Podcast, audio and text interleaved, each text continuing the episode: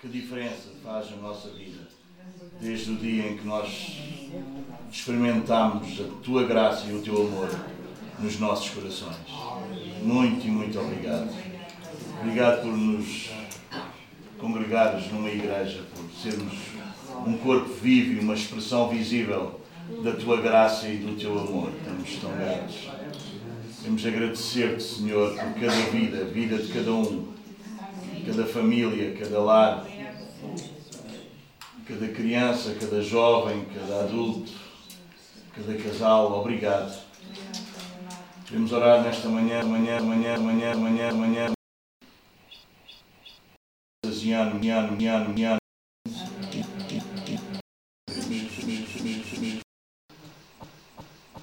Levantar, levantar, levantar, levantar. Aqueles que não andam segundo a tua vontade sejam exortados, admoestados. Queremos, Senhor, experimentar a tua graça mais uma vez nesta manhã. Por isso nos reunimos não no nosso nome, mas reunimos-nos no nome do nosso Senhor e Salvador Jesus Cristo.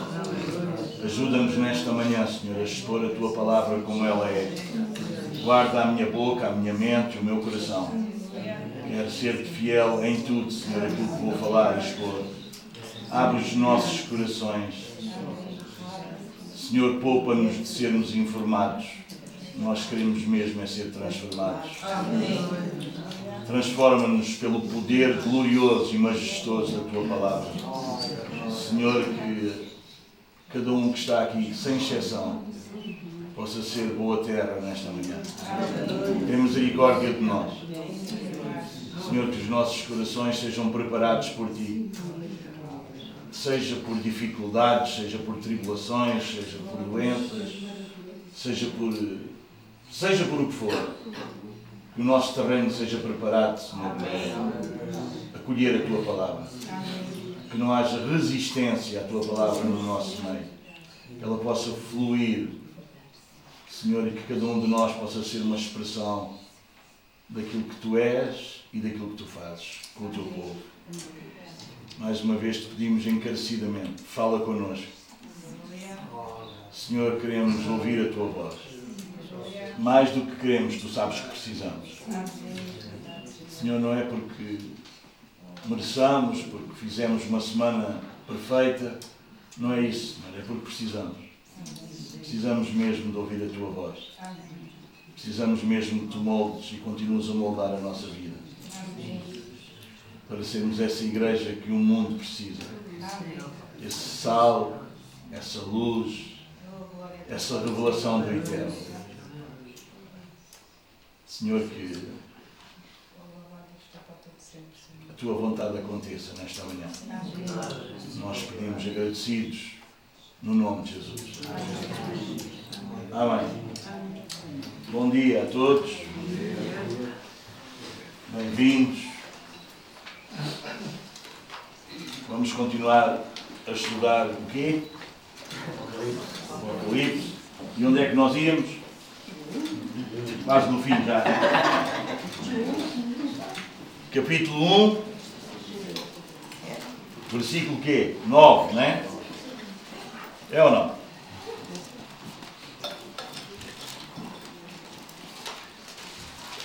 Foi aí onde nós estávamos ou não? Hum?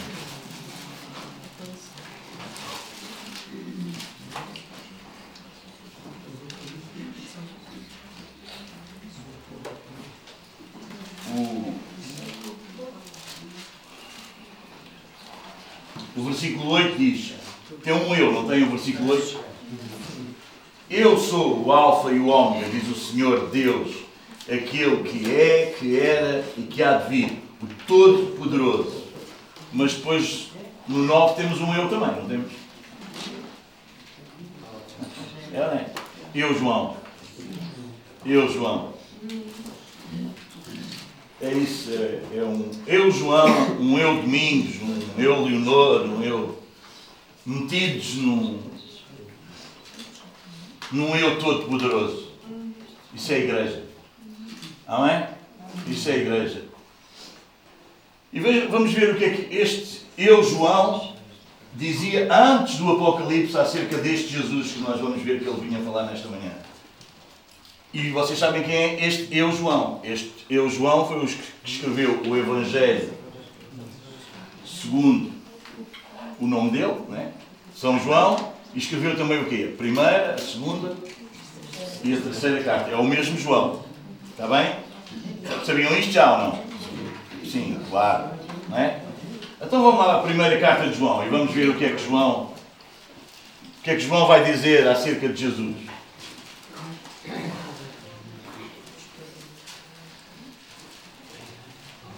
João tinha vivido perto de Jesus, ele era um dos amigos mais íntimos de Jesus. Não é? E quando se levantou gente a falar coisas acerca de Jesus que não era bem o que ele era, João vai escrever a sua primeira carta e ele vai dizer assim: o que era desde o princípio, o que temos ouvido, o que temos visto com os nossos próprios olhos, o que contemplamos e as nossas mãos apalparam com respeito ao Verbo da vida, e a vida se manifestou, e nós a temos visto, e dela damos testemunho, e vos lá anunciamos a vida eterna, a qual estava com o Pai e nos foi manifestada. O que temos visto e ouvido, anunciamos também a vós outros, para que vós igualmente mantenhais comunhão conosco. Ora, a nossa comunhão é com o Pai e com o seu Filho Jesus Cristo.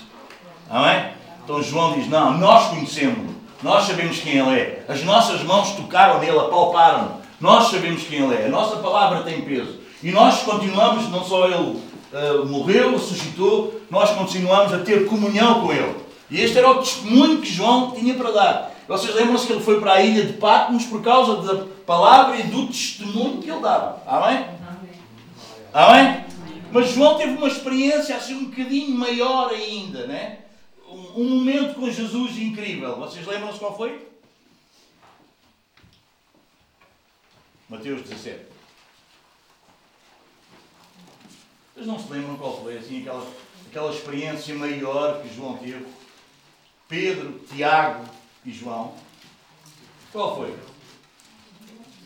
Eles foram a um monte com Jesus.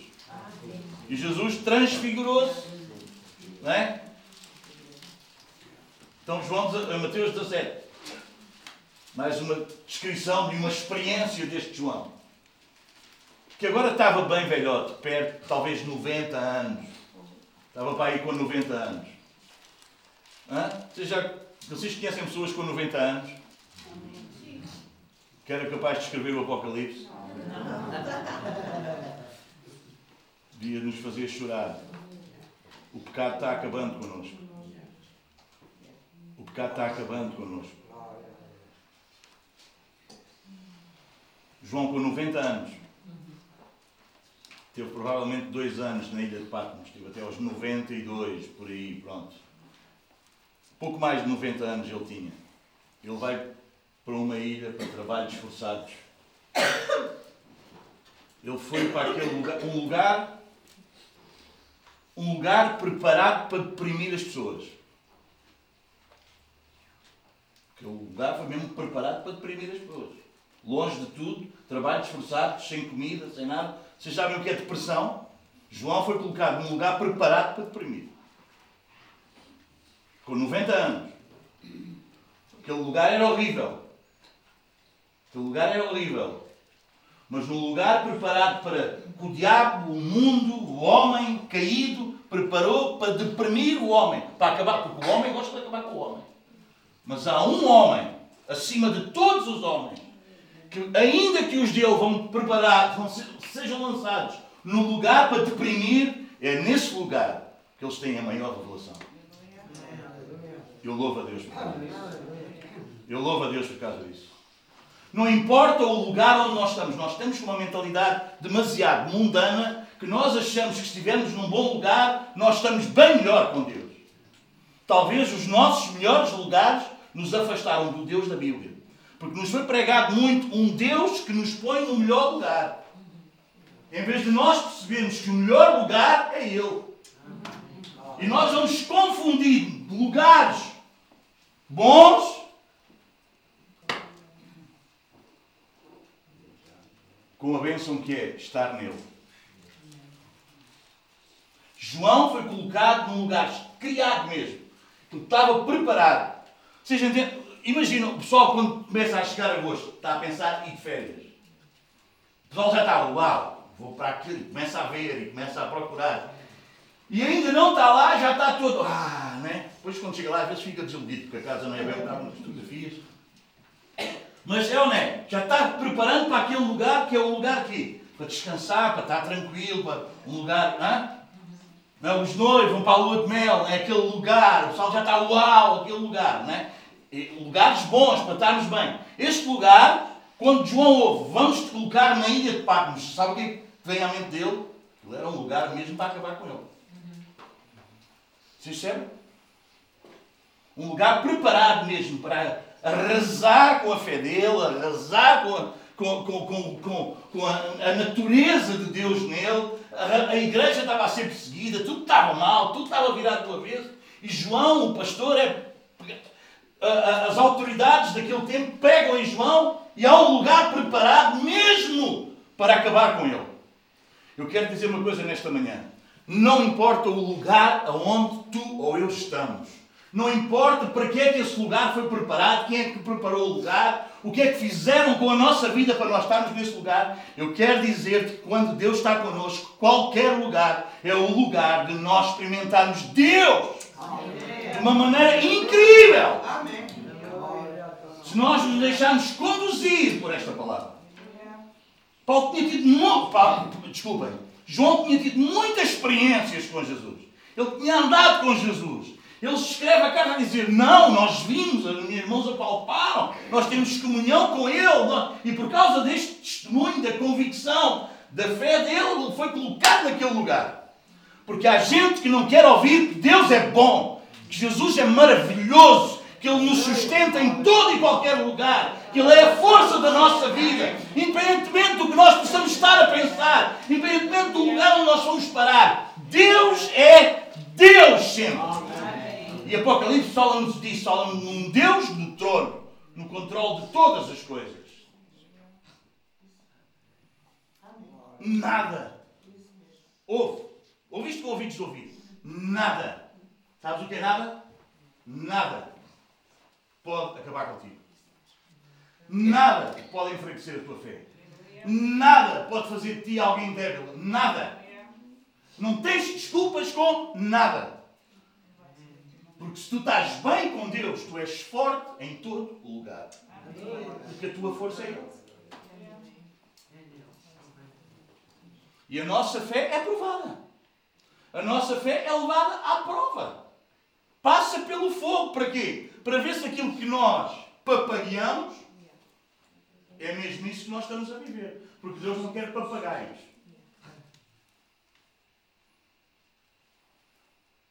Tu não foste chamado para dizer o que os outros dizem.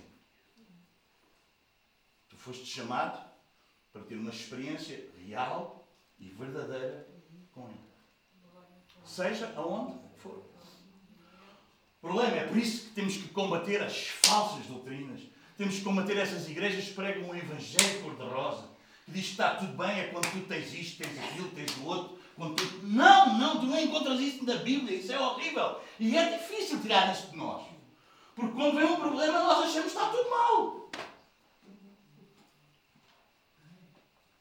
Nós queremos o problema resolvido. Nós vivemos doidos para resolver problemas. Mas porquê é que nós queremos o problema resolvido? Se o nosso problema está resolvido. Qual é o teu problema que não está resolvido? Diz-me Qual é o teu problema que não está resolvido? O nosso problema era o pecado. O nosso problema é que nós éramos pecadores. E isso está resolvido. Ele veio, ele veio com o propósito de resolver o nosso problema. O problema é que nós vamos ouvindo evangelhos que não são evangelhos e coisas menores. E vamos sofrendo com cada coisa, como meninos mimados. Vamos sofrendo com cada coisa. Paulo, uh, oh Paulo, sai daqui, Paulo, não é Paulo, é João.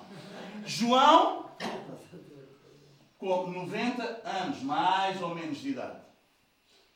Não porque era bandido, não porque era ladrão, não porque era drogado, não porque era... Nada disso. Porque ele dava este testemunho, do género, como nós ouvimos, como ele escreveu a primeira carta. Sabe, o diabo não pode ouvir tu falares de Deus. O diabo gosta muito de ouvir tu falares da tua miséria. O diabo gosta muito de ouvir os teus queixumes. O diabo gosta muito de proclames os teus queixumes. O diabo gosta muito das tuas queixas, porque isso vai diminuir o quê? A glória de Deus. A majestade de Deus. Não é? Ele gosta. Ele gosta da choraminguice. Ele gosta do problema. Vocês reparem só, alguém que não está bem espiritualmente só fala de problemas.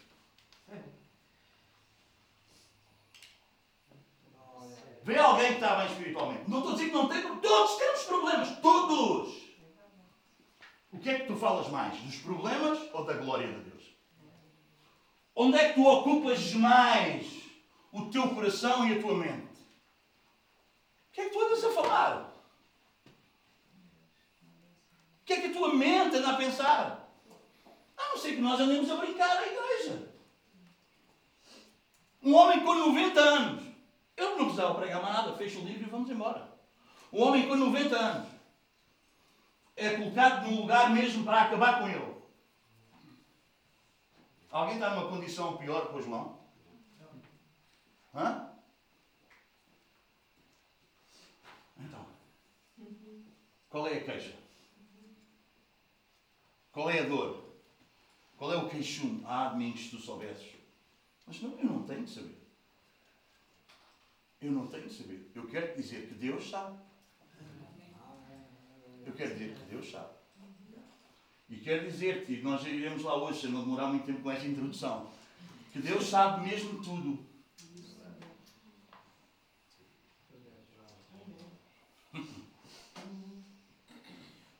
É que Deus sabe mesmo tudo. Sabe o que é que este tudo quer dizer? É tudo. Deus sabe mesmo tudo.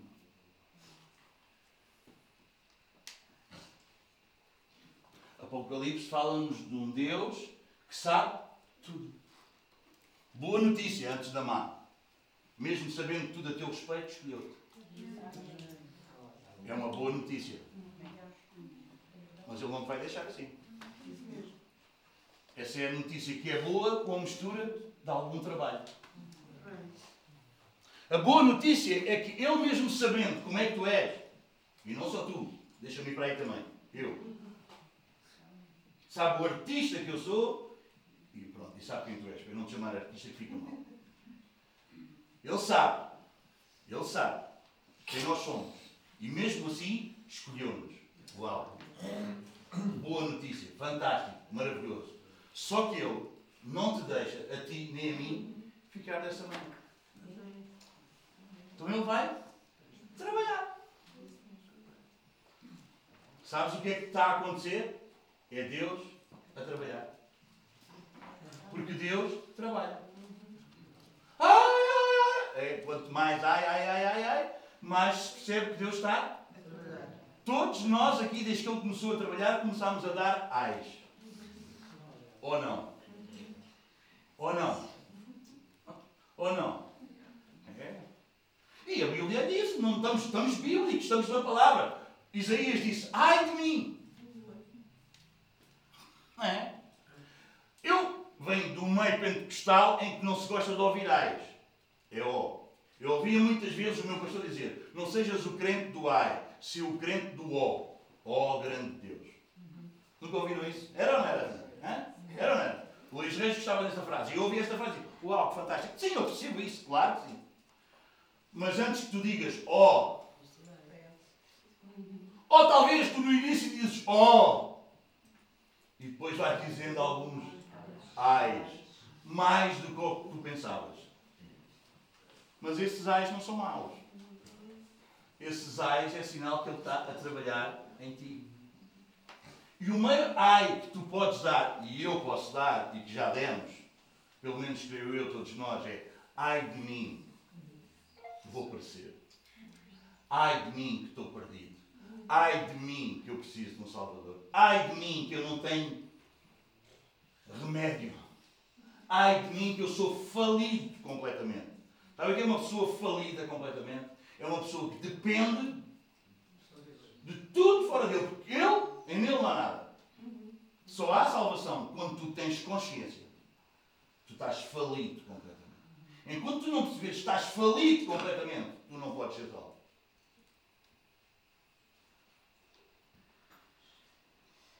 E o problema é que há muitas igrejas hoje em dia cheias de gente que não salva. Porque eles ainda não perceberam que estavam falidos completamente. Nada, nada, nada do que tu és, nada, nada do que tu eras, nada, nada do que tu serás, nada, nada do que tu fazes te pode salvar. Nada, nada, nada, nada. Nada. Nada. E ou nós temos consciência disso, ou nós passamos a vida a atravessar. É um enredo para nós. O Espírito de Deus vem-nos fazer o quê? Convencer. Vem-nos vencer com o quê? Com esta palavra. Com esta palavra. Bem-aventurados os pobres de espírito. Sabe o que é que quer dizer pobre de espírito? Falido espiritualmente. Não tínhamos maneira. E não tínhamos, era aquela, mas não tínhamos, não temos, nem teremos. É por isso que Ele tanto nos amou quando nós éramos pecadores, quando nos ama agora, estamos no processo de santificação, quando nos ama quando nós estivermos glorificados. Nada muda. Tu não podes fazer nada que faças com que Deus te ame menos, nem podes fazer nada que faças com que Deus te ame mais, se tu és um salvo, se tu és um eleito. Não podes fazer nada. Tu não fazes nada para que Ele. Deus nunca reage à tua ação. Deus é que te leva a agir.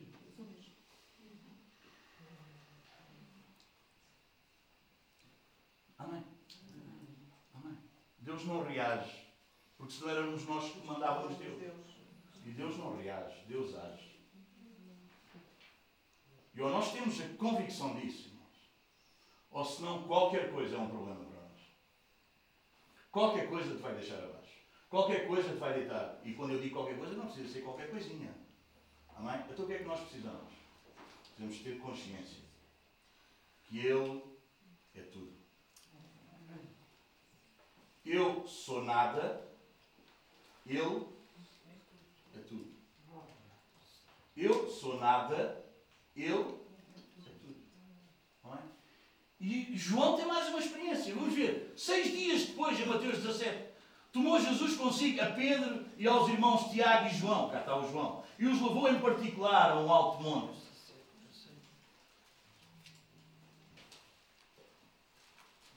É fixe ser amigo de Jesus, não é?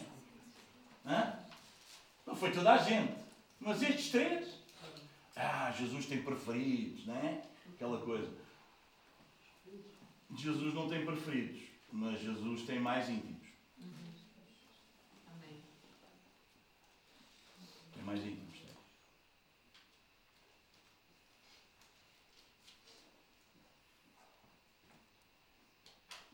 Tem alguns que têm mais intimidade com ele. Tem. E foi transfigurado diante deles. Olha esta experiência de João.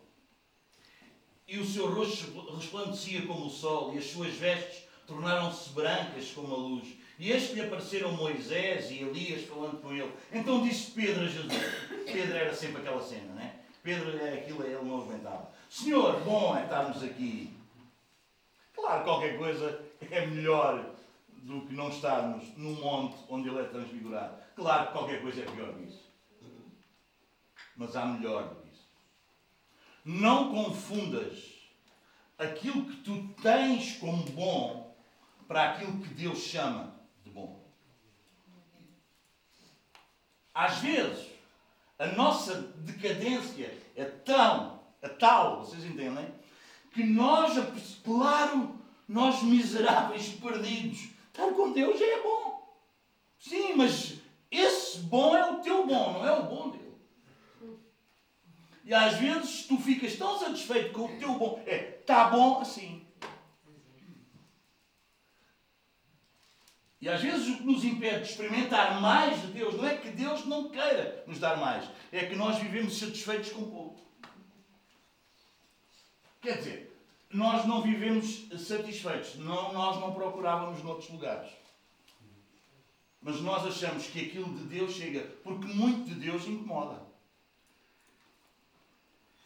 Ou não incomoda? Incomoda.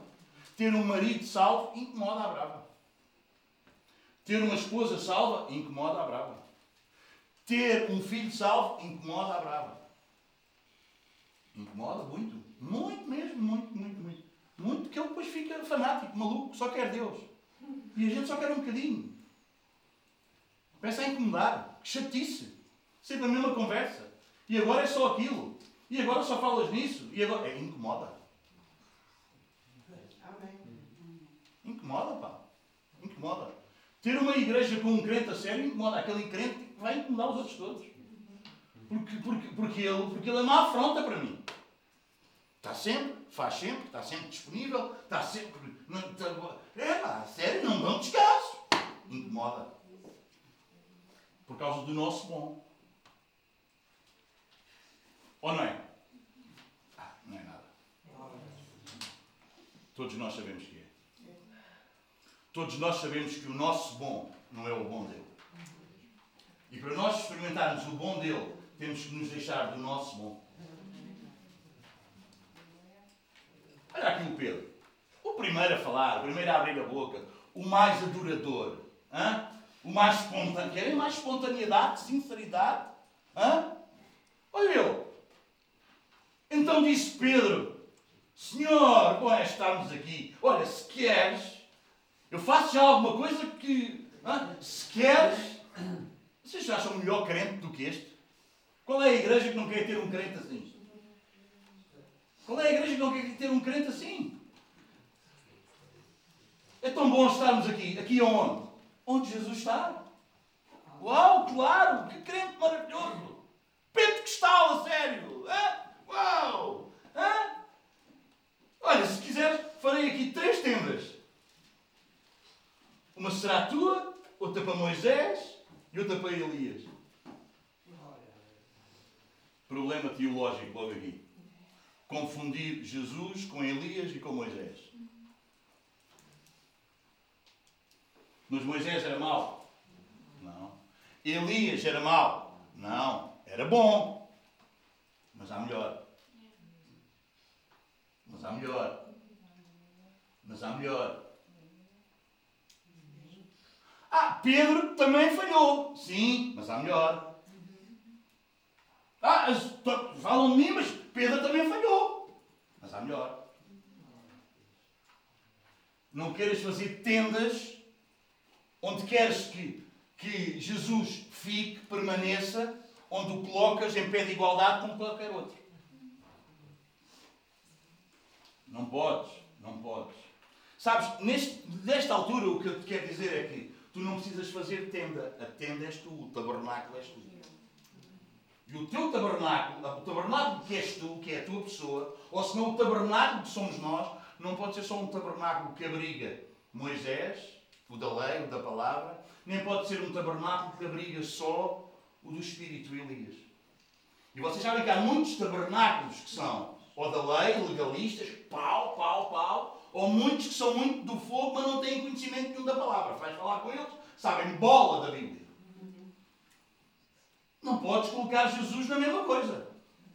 Tu não podes ser um tabernáculo da lei, onde és um legalista, quadrado, que vês as coisas assim, mas também não podes ser tão, tão, tão, tão espiritual que a Bíblia diz uma coisa, mas porque tu falas em línguas, e tu já achas que és espiritual e agora vai. Não, isso é loucura. Esse bom para ti não é o bom que Deus tem para ti. E quantos nós já andámos assim nestes bons? e quisemos fazer tendas assim. Há gente que não lê a Bíblia, hum, mas porque reza muito e depois fala em línguas. Não sei qual é as línguas que fala, mas fala em línguas. Não é? E ali estava. estava e ali estava. Não, não, não, não, não interessa nada. É isso, mas não podes fazer. Não confundas o teu bom com o bom dele. Estava tudo entusiasmado. Pedro, bora, vamos fazer. E João passou por isto. João estava lá. João assistiu isto. E estamos em Apocalipse, eu não posso pregar sobre isto. Vamos lá. Então Pedro disse: Senhor, que bom, bom é estarmos aqui. Queres, queres? Farei três tendas. Uma será tua, outra para Moisés, outra para Elias. Falava ele ainda, ainda não se tinha calado. Epá, às vezes Deus demora a falar, outras vezes Deus, bomba. Não é? Ainda ele estava a falar. Quando uma nuvem luminosa os envolveu, e eis que vindo da nuvem uma voz que dizia: Este é o meu filho amado, em quem me compraz. A ele a ele, esquece. Não é que Elias não falou verdade, não é que Moisés não falou, agora a ele ouvi. O autor da carta aos Hebreus vai nos ajudar nisto um pouco melhor. Falando de Deus antigamente, muitas vezes e de muitas maneiras, pelos profetas, agora fala-nos através do seu. É isso aqui. É isso aqui. Nós não praticamos já como a, a, Igreja do Reino de Deus, nós não praticamos rituais judaicos, nós trazemos, nós trazemos a água benta, a água de, de, não sei o quê, a terra de não sei o quê, o sal não sei o que mais. Vocês entendem? Não, não, não, isso não é para nós. Isso não é para nós. Vocês entendem? Não é o copo d'água lá em cima da, da televisão e a água. Alguém escreveu uma frase assim: a água, a melhor água ungida que tu precisas, sabes qual é? Sabes qual é? As tuas lágrimas. Chora pela tua miséria. Chora pelo teu pecado. Reconhece que precisas de um Salvador a sério. Isso é a melhor água ungida que tu precisas. E que eu preciso. Quando as tuas lágrimas correm por causa do teu pecado, ou quando as tuas lágrimas correm por causa do pecado dos outros, essa é a água mais ungida que tu podes experimentar. Ninguém pode experimentar este Jesus, ninguém pode experimentar este Jesus se as lágrimas não correrem por causa do pecado. E não é emocionalismo, é arrependimento. Nós não choramos porque queremos coisas boas, nós choramos porque somos maus. Nós não choramos por querer alcançar isto ou aquilo ou outro, ou aquilo nos dê não sei o quê. Não é isso que nós choramos. Não é isso que nos deve fazer chorar. Porque senão isso fala só da nossa soberba, do nosso orgulho dos nossos queridos. Nós devemos chorar por causa da nossa miséria. Nós somos pecadores desgraçados, miseravelmente perdidos. E precisamos tanto dele. Isso é a igreja. A ele ouvi. Ouvindo-a, os discípulos caíram de bruços. Olha, quando tu fores a uma igreja, espero que não vais a mais nenhuma, vais só aqui, que eu não quero que vais a mais lá. Mas não é lei. É só uma dica. Eu sei que tu não vais a lado nenhum, mas se calhar tu vais ao YouTube ouvir algumas coisas que era melhor não ouvir. Não é uma lei, é só uma dica. É só uma dica. É só uma dica. Porque senão andas dividido entre dois pensamentos. Uns dizem assim, outros dizem assim. Não é o que uns dizem nem o que os outros dizem, é o que a Bíblia diz. Mas eu comecei a dizer isto para te dizer o seguinte: quando tu ouvires alguém, eu, o Senhor falou comigo. E o Senhor agora diz-me para eu te dizer. Tu ouves, claro, ouves, e deves pôr à prova a profecia, não é? Pergunta: quando o Senhor falou contigo, tu ficaste de pé ou caíste? Não, fiquei de pé. Então não foi o Senhor que falou contigo. Alguns estavam no banho, era uma visão. Diz, quando ouviram a voz, quando, ouvindo, os discípulos caíram de bruços, tomados de grande, é que o Senhor, Deus dos céus e da terra, não é o nosso colega de trabalho. Não é o nosso colega de trabalho. Não é. Não é. Diz quando os discípulos ouviram aquela voz que veio do céu, não dá para aguentar. Mas não caíram a êxtase assim sem saber. Não. Não, foi assim que eles caíram. Caíram de bruços, sabe o que é quer dizer? Caíram rendidos à majestade daquela voz. Vocês entendem? Não tombaram. Sabe o que é que é de bruços? É, sim, está, está alguém poderoso diante de ti. Hã? Eu na velha vida, já estive na esquadra do Cacém e levei tanta porrada, tanta, e não encheu, tanto tive mal umas. Ah, mas e a, a, a, a força, o impacto daquelas pessoas que estavam lá, daqueles agentes, era tão grande que algumas vezes, sabe o que é que acontecia comigo? Fazia assim. Porque eu não aguentava mais. Porque a violência, o poder, a autoridade, tinha que me render, eu não podia mais. Quando Deus fala contigo, não estou a dizer que é uma força má, que não é isso que eu estou a dizer, mas o impacto disso, o impacto disso, deve fazer cair de bruços. Disse, sim, Senhor. Eu espero que a voz de Deus nesta manhã faça isso com alguns de nós. Porque Deus não dá conselhos à nossa vida, Deus fala e Ele tem autoridade. Rendes-te, cais de bruços, ficas sem forças, não há mais forças para lutar com Ele, porque Ele é Deus. Eles ouvindo a sua voz, eles caíram de bruços e o que é que aconteceu? Tomados de grande medo.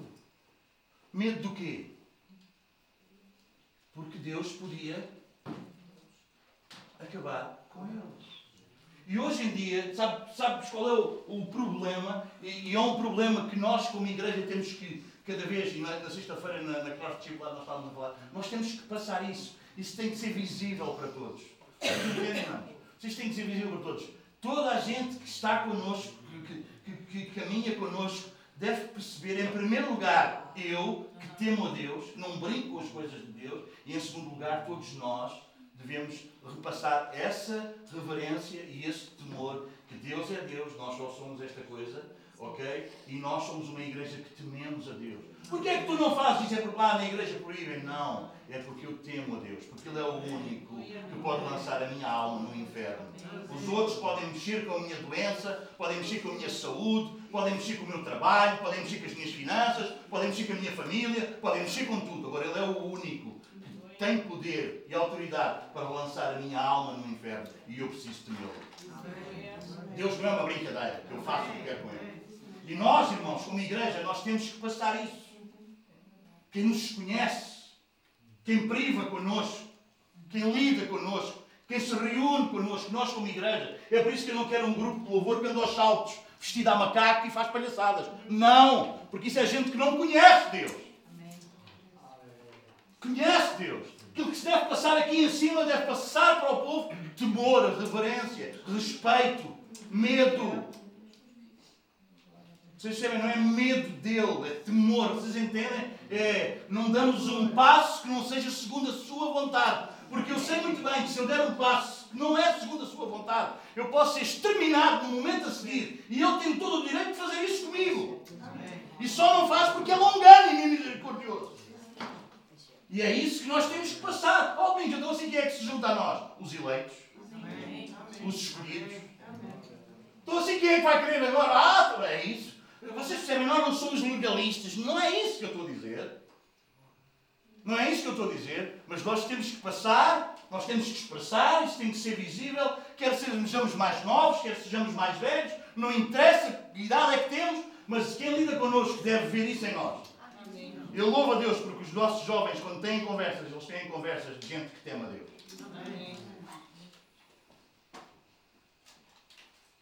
Como nós falávamos na sexta-feira, não é pessoal? Jesus disse: quem quiser entrar no reino tem que se fazer como uma criança. Nós sabemos muito bem que a obediência da criança não é perfeita. Mas a criança não é de hoje em dia. Mas a criança que Jesus fala naquele tempo é uma criança que sabia que havia autoridade, havia quem mandava nele. A obediência não era perfeita, a criança iria fazer alguns disparates, como tudo. Só que não é como hoje. Hoje a criança é que manda. Hoje a criança é que manda culpa de pais, de avós que meteram as crianças a mandar. Mas isso não é Bíblia. Isso não é Bíblia. Psicólogos, essa gente doida da cabeça. Não. A criança, a obediência não é perfeita. Mas ele sabe que há limites, ele sabe que há autoridade, ele sabe que não pode chegar dali para a frente. Hoje os pais têm medo de falar com os filhos.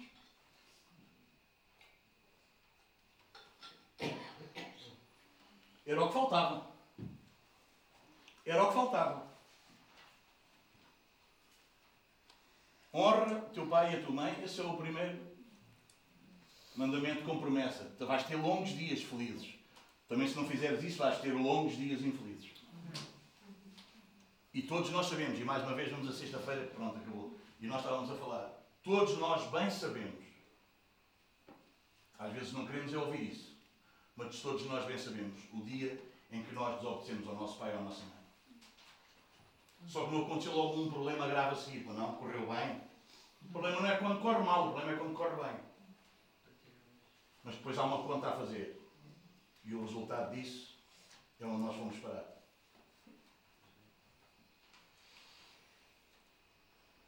E o resultado disso é onde nós fomos parar. Mas porque alguém nos dizia o quê? Ah, isso é conversa da tua mãe, ela é coisa. Isso é conversa do teu pai, sabes os teus pais são cotras, não lixes. Isso é, isso é da, da, tua mãe, que é lá da igreja, não liga. Olha onde a tua vida foi parar. Olha só onde é que a tua vida foi parar. Mas no início, fantástico. Mas o resultado foi horrível. E sabes o que é que estás aqui ainda? E eu? Porque ele é misericordioso. Mas estás a sofrer. Estás a levar pelo andamento. O que é que nós precisamos passar para os nossos filhos? A mesma coisa? O mesmo Deus? A mesma imagem? A mesma expressão? Ou nós precisamos mostrar a eles, ainda bem que vocês estão a ensinar isso lá no Crianças com o Nome, não é? Quando se obedece, algo muito grave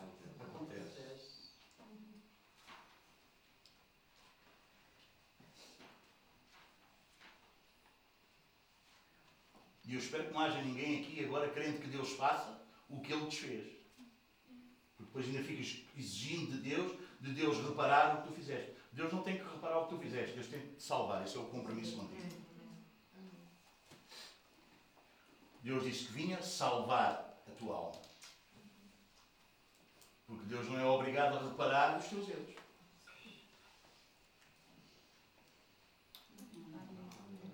Amém? Amém?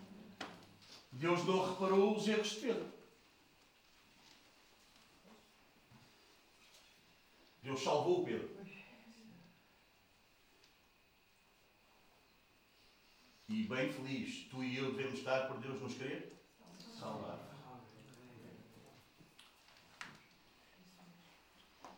Amém? Não andes com Deus para Deus resolver os problemas dos erros que tu fizeste. Anda com Deus porque percebes que Ele é o teu Salvador. E se isso não é suficiente, nada é suficiente. Porque isso é o que basta. Deus não restaura casamentos.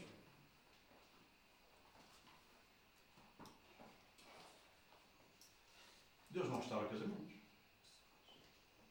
Deus restaura pessoas.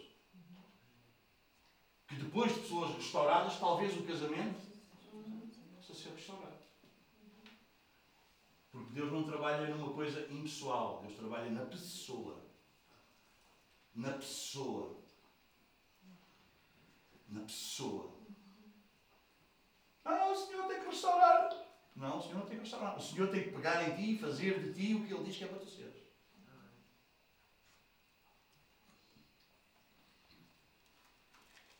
E isso basta. Pergunta àqueles que têm sido restaurados por Ele a ver se não basta. Basta. Basta, isso basta. Isso basta. Isso basta. O problema é que todos nós, manos, a maior parte talvez não, mas alguma parte dos que estão aqui que eu conheço, como eu também me envolvi, fizemos muita porcaria. Muita porcaria. Muita mesmo. Muita mesmo. E depois achamos, porque vimos alguns bem, passados 20 e tal anos, que Deus tem que fazer connosco assim, uau, fez no outro, também faz comigo, bora lá. Sabes, filho, passou 20 e tal anos já.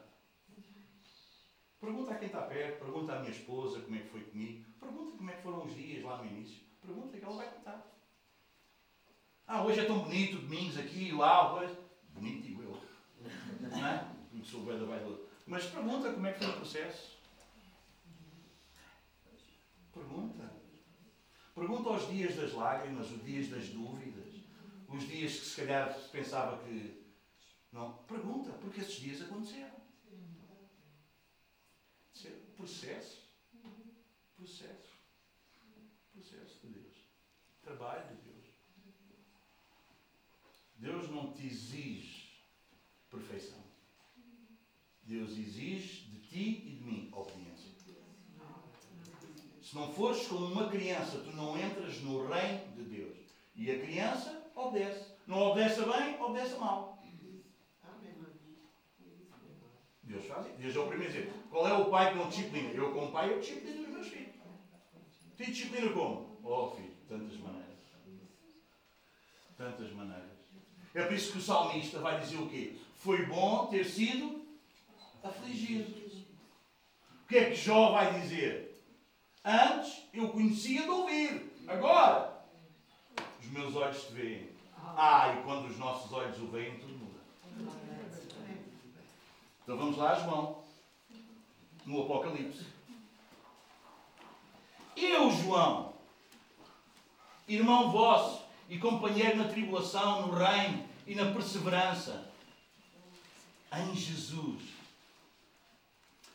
Sabe, nós agora fomos trasladados, nós agora fomos transportados.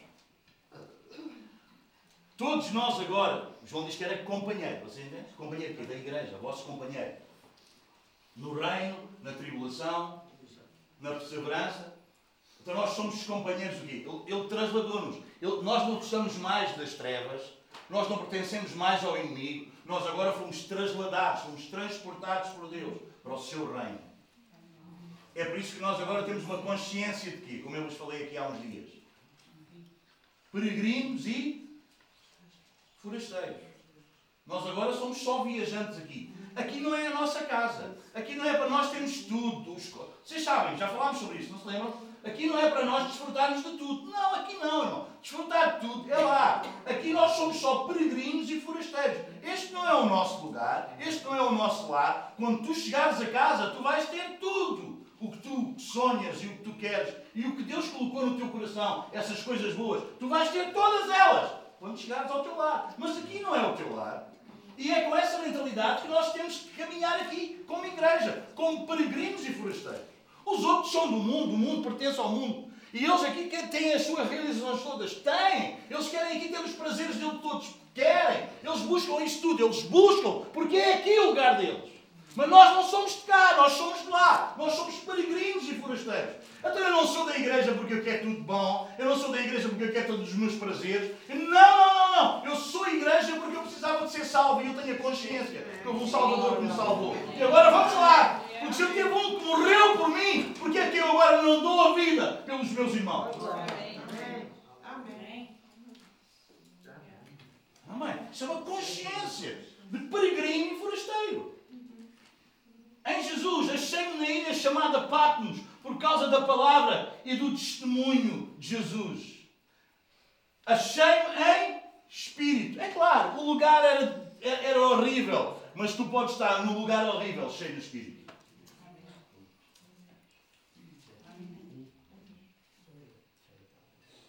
Hum?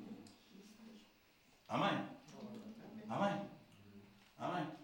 Sabes porque é que às vezes tu és colocado e eu num lugar horrível? Para tu perceberes que aquilo que te enche, que te preenche, que te realiza é o Espírito e nada à volta. João está num lugar complicado com 90 anos. Mas ele achou-se em espírito, ou ele estava cheio do espírito. E porque ele estava cheio do espírito, ele não conseguia estar congregado com a igreja, porque ele estava proibido. Roma proibiu. Não é? O imperador meteu lá, naquele lugar. Mas no dia do Senhor, mas no domingo, ele não estava fisicamente com a igreja. Mas ele estava, porque ele estava cheio do Espírito. Ele estava com o mesmo Espírito que a igreja estava. Eu espero que quando tu não vês ao culto,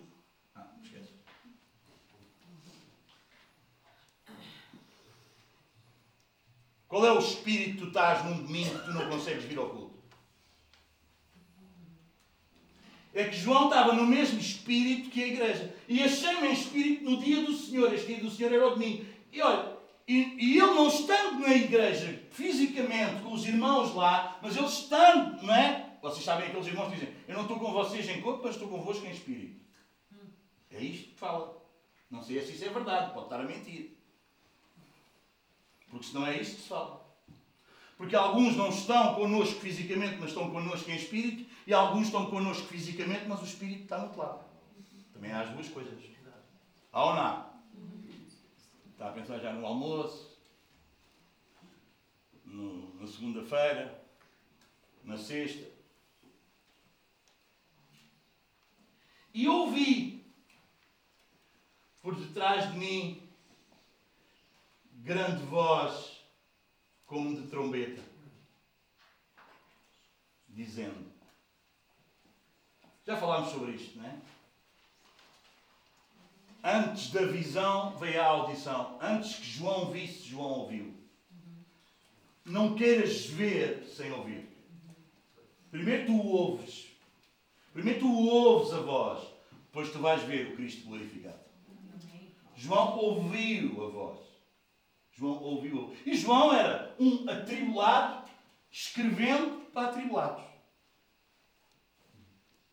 Você percebe? João era um atribulado, estava a passar por uma grande tribulação, a escrever para irmãos, para animar irmãos que estavam passando por tribulação na igreja. Era um atribulado para atribulados. Hoje em dia, quem anda atribulado anda sempre a chorar para os outros. Não! Tu podes ser um atribulado, cheio do Espírito e ser uma bênção na vida dos outros. Há pessoal que acha que só porque o pessoal é cheio do Espírito e uma bênção na vida dos outros, não tem tribulações. Não! Tu podes ser um atribulado abençoando outros atribulados se tu és cheio do Espírito e ouves a voz de Deus no meio da tua tribulação. Dizendo: O que vês, escreve em livro e manda às sete igrejas. Ainda bem que Deus manda escrever. Vocês não acham? Não vamos passar aqui muito tempo, mas ainda bem que Deus manda escrever, não manda? E vai dizer: Escreve às sete igrejas. Isto fala-nos o quê? Fala-nos que o reino de Deus é bem maior do que a nossa congregaçãozinha. O reino de Deus é bem maior do que a nossa congregaçãozinha. Tens a ideia que só tu é que és bom, ou só nós é que somos bons, estás a enganar. O reino de Deus é maior que isso. Escreve às sete, às sete igrejas. Mas são igrejas. Com algumas dificuldades, nós vamos ver. Com algumas dificuldades. E Deus vai dar o nome. Éfeso, Esmirna, Pérgamo, Tiatira, Sardes, Filadélfia Filadélfia e Laodiceia. Senão, eu, eu, eu tive quase para pôr aqui um mapa, mas uh, João está a escrever com esta ordem porque a igreja de Éfeso é que fica mais perto da ilha, vocês entendem? E talvez a carta ia circular assim, vocês entendem? Talvez a carta ia chegar a Éfeso, depois ia passar, ia passar, ia passar, ia passar. Se nós tivéssemos um mapa, nós íamos perceber isso, não é? Ok? Voltei-me para ver quem falava comigo. Isto parece o Antigo Testamento, não é? A sarça estava a arder, não é? E ele volta-se para ver. É isso. Quando Deus fala, é bom que tu te voltes para o lugar onde a voz fala. Porque sempre tu te vais voltar para o lugar que a voz fala contigo fala. Se é o mundo que fala contigo, tu vais voltar para o mundo. Se é Deus que fala contigo, tu vais voltar para Deus. Tu revelas-me a mim quem é que anda a falar contigo, para onde é que tu te voltas. Ah, Deus fala comigo. Deus fala contigo, mas se tu queres é mundo, talvez não é o Deus da Bíblia que fala contigo. Porque tu vais sempre voltar para o lado de onde a voz vem.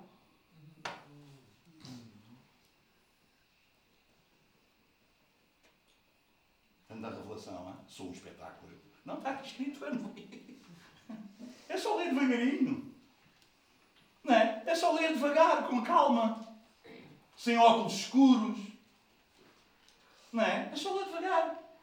Voltei-me para ver quem falava comigo. E o que é que aconteceu? E voltado, claro, ele se voltou. É que alguns dizem que estão voltados, mas não voltam. Quantos sabem disso? Hã? Vou repetir.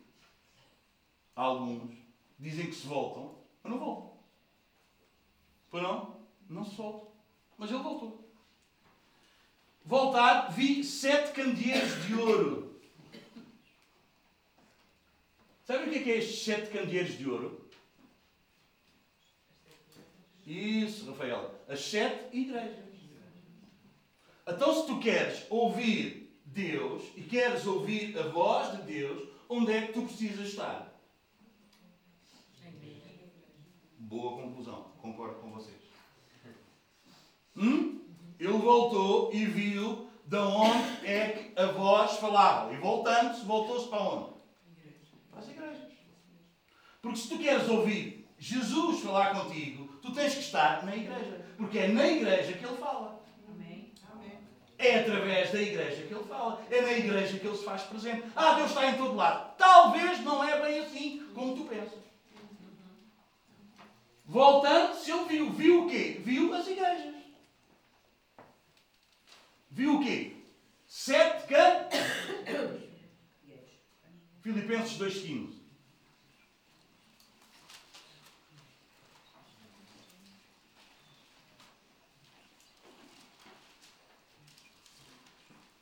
O que é que diz? Quem quer ler? Uma boa voz enquanto eu vi o quadro.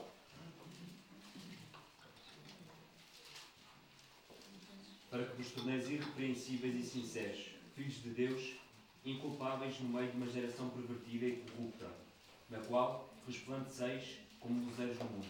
Então como é que é a igreja?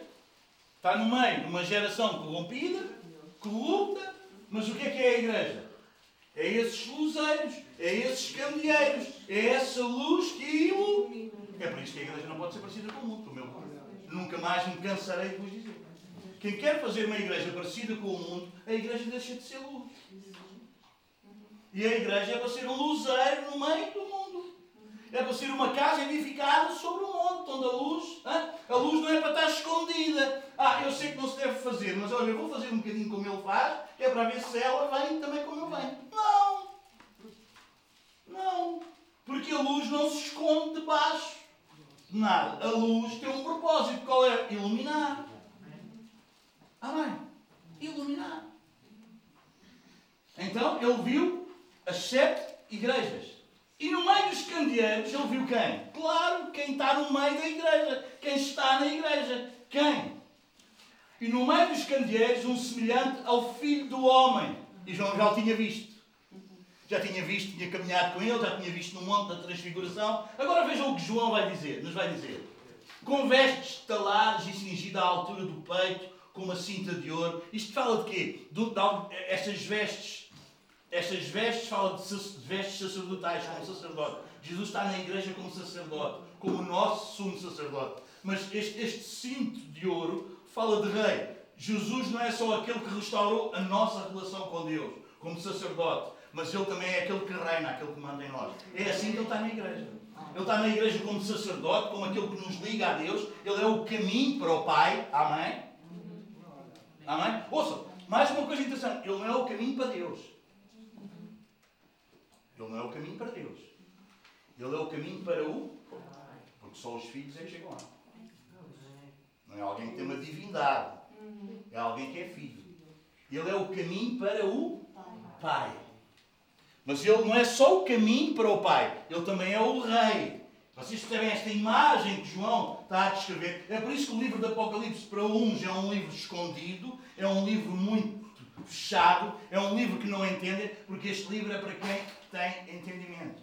Este livro é para a igreja, este livro não é para o mundo. O mundo não entende este livro. A igreja é abençoada por este livro. Amém? Amém? Então as vestes são de sacerdote, ele é o sacerdote, ele é aquele que nos liga com Deus e liga Deus a nós, ele é o caminho. O caminho tem duas vias, ou não? Para lá e para cá. Ele leva-nos a Deus, ele liga-nos a Deus e liga Deus a nós. Esse é Jesus. Amém? Mas ele também não é só isso, ele não é só o sacerdote. Ele é que Ele é o rei, ele é que manda, ele é o nosso Senhor, ele é o rei dos reis. A igreja também deve ser uma expressão não só de alguém que tem relação com Deus e que Deus relaciona, mas também deve ter essa expressão de quê? De sujeição, de submissão ao seu rei. É por isso que a igreja é uma expressão visível do Deus invisível. Amém? É uma expressão de filhos que obedecem ao Pai. Quem é igreja obedece a Deus. Amém. Obediência é para filhos. Amém? Só filhos obedecem. Só filhos obedecem. Uma das evidências da tua salvação é a tua obediência. Porque só filhos obedecem. Vamos avançar? A sua cabeça e cabelos eram brancos como a alva lã, como neve. Uau! Fala de quê? Olha aqui, olhem aqui para o irmão Manel. Olhem, olha aqui a cabeça do irmão Manel. Parece quase Cristo ressurreto. Olha a sua cabeça, ali branquinha, é, é? Fala de quê? Maturidade, experiência, anos. Vocês entendem? É isso.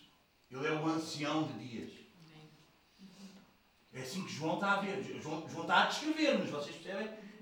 Ele é o ancião de dias, ele é o, ele é, ele, ele é o conhecimento.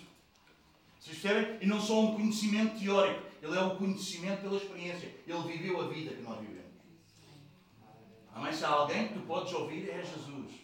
Porque ele viveu a vida aqui na terra como homem, como tu e eu vivemos, para te tornar indesculpável. Ah, eu não consigo. Consegues. Se não fores teimoso, consegues. Se não fores rebelde, tu consegues. Precisas ser humilde. Ah, eu não consigo, eu não consigo. Consegues. Claro que consegues. Claro que consegues. Precisas ser humilde. É por isso que ele diz: Aprendei de mim, porque Jesus não pregava só. Jesus disse para aprender dele. Aprender, aprender dele. Que sou manso e humilde de coração e encontrareis descanso para as vossas almas. Jesus não pregava só. Eu não tenho tempo lá, aí só uma dicasinha. Vocês sabem, há pessoal que acha que se nós andarmos a fazer a obra de Deus, tudo vai correr bem, é tudo uma maravilha. Jesus, quando começou a pregar, em Lucas capítulo 4, a seguir ele vir do deserto, ele foi para o Espírito, para o deserto cheio do Espírito, e vem do deserto cheio do Espírito, porque o diabo não roubou o Espírito. Há gente que acha que por passar por tentações e tribulações fica vazio do Espírito. Não! Ah, estou a ser tão atacado pelo inimigo, tão fraquinho. Pá, isso não é por causa do inimigo. Isso é por causa do inimigo, não me conte histórias. Amém? Veio e começou a pregar, lembram-se? Aonde? Que grande galo, na terra dele. Foi à sinagoga da terra dele. Uma coisa interessante aqui para o, para o pastorado. Aqui para o... Sabem porque é que era na sinagoga, pessoal? Porquê que não era no templo? Porquê que Paulo usava as sinagogas? Porquê que Jesus usava muitas sinagogas e não o templo? Porque o templo era o lugar da oferta, do sacrifício, vocês entendem? Daquela devoção. A sinagoga é onde se aprendia. Jesus ia muito mais à sinagoga que ao templo. Jesus não está interessado numa devoção cega. Está aqui o sacrifício, já, já orei, já adorei, já cantei a Deus, já fiz a reza, agora vou embora. Jesus ia muito mais à sinagoga que ao templo. Porque na sinagoga é onde se aprendia. Não é? Vocês conhecem aquelas igrejas que gostam mais é do tempo de louvor. Ah, para mim o louvor é que eu estou abençoado, pastor. Gosto tanto do louvor. Eu no louvor. Mente e o coração vazio da palavra. Não aprende nada. Sinagoga em vez de templo. O templo era o sacrifício, a sinagoga é onde eles debatiam, onde eles ensinavam. E Jesus vai à sinagoga da terra dele. Que é grande gal. Eles não conseguiam ver Jesus, conseguiam ver, era o filho do carpinteiro. E Jesus disse, lá em Lucas 4, vocês depois podem ler. Hoje se cumpre a Escritura nos vossos corações. Sabem como é que terminou o primeiro dia de pregação de Jesus? Depois vocês vejam lá em Lucas 4. Sabem como é que terminou? Logo o primeiro. Sim, para ele ser assim um arranque em beleza. Perseguiram-no logo. E queriam acabar com ele. Logo no primeiro dia de pregação. Mas nós não, nós não ouvimos isso, não? Nós ouvimos é quando Jesus pregava, vinha montanhas de gente, e aquilo era tudo maravilhoso e fantástico. E é o Evangelho cor-de-rosa que nos foram pregando. Mas queres ir lá, Lucas? Claro, para lá no instante, Lucas. Bora lá.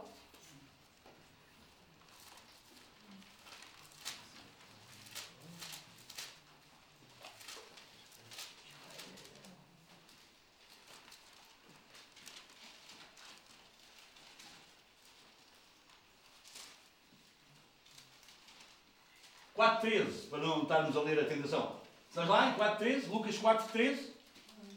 Sim? Passadas que foram as tentações de toda a sorte, todo o tipo de tentação, apartou-se dele o diabo. Porque é que o diabo foi embora? Foi Jesus que fugiu ou foi o diabo que fugiu? É, o diabo é que tem que fugir. Tu ficas firme, fazes assim aquela cara feia mesmo para o diabo, porque ele tem medo da tua cara feia. Faz mesmo uma cara. Não fazes cara feia para Deus, faz cara feia para o diabo. Faz cara feia para o diabo, não para Deus. Ai Senhor, custa tanto. Não faz cara feia para o diabo. Satanás, não, daqui não passas. Há gente que faz cara feia para Deus e sorri para o diabo. Não, tu fazes cara feia para o diabo e sorris para Deus. Passados que foram as tentações de toda a sorte, apartou-se dele o diabo. Nunca mais voltou, foi? O que é que estava a dizer? É. Que ele é como. Ele não é leão, mas arma-se em leão. Como o Sporting, é assim um gatinho frágil. Hã? Ele anda ao nosso derredor, rugindo como leão. Ele tem um grande rugido, mas é só um gatinho. Porque o nosso Deus é tremendo. Mas ele às vezes faz um rugido. Que o pessoal fica todo cheio de medo dele.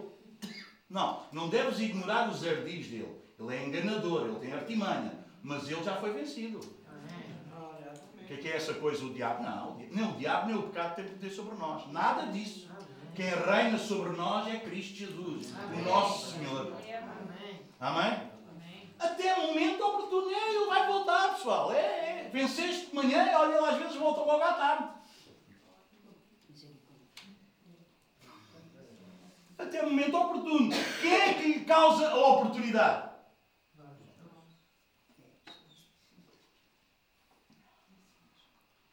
Quem é que dá a oportunidade a ele? Tiago vai nos dizer isso, não podemos ir por isso, não há tu ele fugir outra vez, vamos por aí. Mas Tiago diz o quê? Não vem tentação a vós, senão humana. Vocês não podem dizer de Deus sou tentado, porque Deus não pode ser tentado nem tenta ninguém. Vocês são tentados pela vossa própria cobiça. Não é? Que dando lugar ao pecado, gera a morte e já foste. Amém? Até, mas agora não era isto, vamos lá, 14. Então Jesus, depois de resistir ao diabo, vem mesmo fraquinho, não foi no 14 o que é que diz?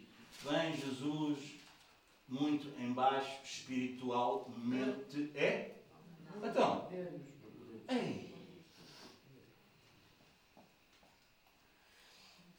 No poder do Espírito, regressou para a Galileia e a sua fama correu toda a circunvizinhança e ensinava aonde? Sendo glorificado por todos. Indo para Nazaré, onde fora criado, entrou num sábado na sinagoga e, segundo o seu costume, levantou-se para ler. Então lhe, deram o livro do profeta Isaías e, abrindo o livro, achou-se o lugar onde estava escrito: O Espírito do Senhor é sobre mim. Tendo fechado o livro, né? todos davam testemunho das suas maravilhas, no 22, por aí fora, mas a gente não pode estar aqui mais tempo. Vamos no 28. Todos na sinagoga, ouvindo estas coisas,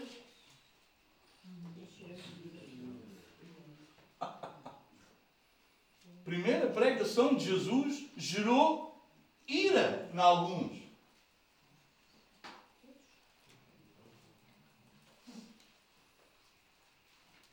Hum?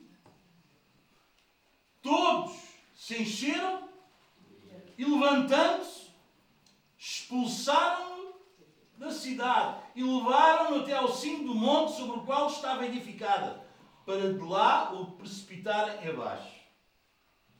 Que coisa! No primeiro dia do ministério de Jesus, que ele vai pregar, no primeiro dia o diabo queria acabar com ele. É isso. É que ele quer acabar logo contigo no primeiro dia em que tu decides servir a Deus. No primeiro dia em que tu queres, bora lá, vamos lá, vou servir a Deus. Vou assim, ele quer acabar contigo. É ou não é verdade? É ou não é verdade? Ah, eu não quero. Quero logo. Quero. Aconteceu com Jesus também. É por isso que ele é o nosso sumo sacerdote. É por isso que ele é aquele de cabelos brancos, cheio de experiência, de sabedoria. Mas numa experiência teológica, uma, uma experiência que aprendeu a ler a Bíblia, não. Uma experiência na vida. Na vida. O teu Salvador viveu a tua vida. Viveu aqui como homem. Ele sabe o que é que custa. Ele sabe o que é, que é ser tentado pelo diabo. Ele sabe o que é que é as paixões e os desejos da carne. Só que sem pecado. Mas ele sabe o que é isso. E ele pode te ajudar muito bem em todas as situações. Nós temos um grande sumo sacerdote que se pode compadecer de nós, porque ele passou pelas mesmas coisas que nós passamos. Aleluia! E isso é tão bom. Louvado seja Deus. Amém? Eram brancos como a alva lã, como a neve. Os olhos como chama de fogo. Ui, aqui os olhos é que é um problema. Porque os olhos como chama de fogo, sabe o que é que diz? Vê tudo. E o olhar dele queima. Ele vê tudo. Ele vê tudo. Ele vê tudo. Ele não vê só o que fazes, ele vê a intenção com que fazes. Ele vê tudo. Ele vê tudo. Tudo. Os seus olhos, estão a ver a visão de João? Estão a ver a revelação que João está a ter do Cristo glorificado? Esta é a visão que ele queria deixar com a igreja que estava a ser atribulada e perseguida. Não um Cristo pregado numa cruz, não um Cristo escorrendo de sangue, não um Cristo miserável. Vocês entendem? Não, não é esse Cristo que João quer que a igreja tenha a visão. Não é para isso que Jesus manda escrever o Apocalipse. O Apocalipse é escrito para que a igreja, e a igreja destes últimos dias, tenha a visão de um Cristo ressurreto. Um Cristo ressurreto. Um Cristo glorificado. Aleluia! Um Cristo que está sobre o trono. Um Cristo cheio de sabedoria. Um Cristo glorificado, que os seus olhos são como chama de fogo. Ele vê tudo o que há na minha vida e na tua vida.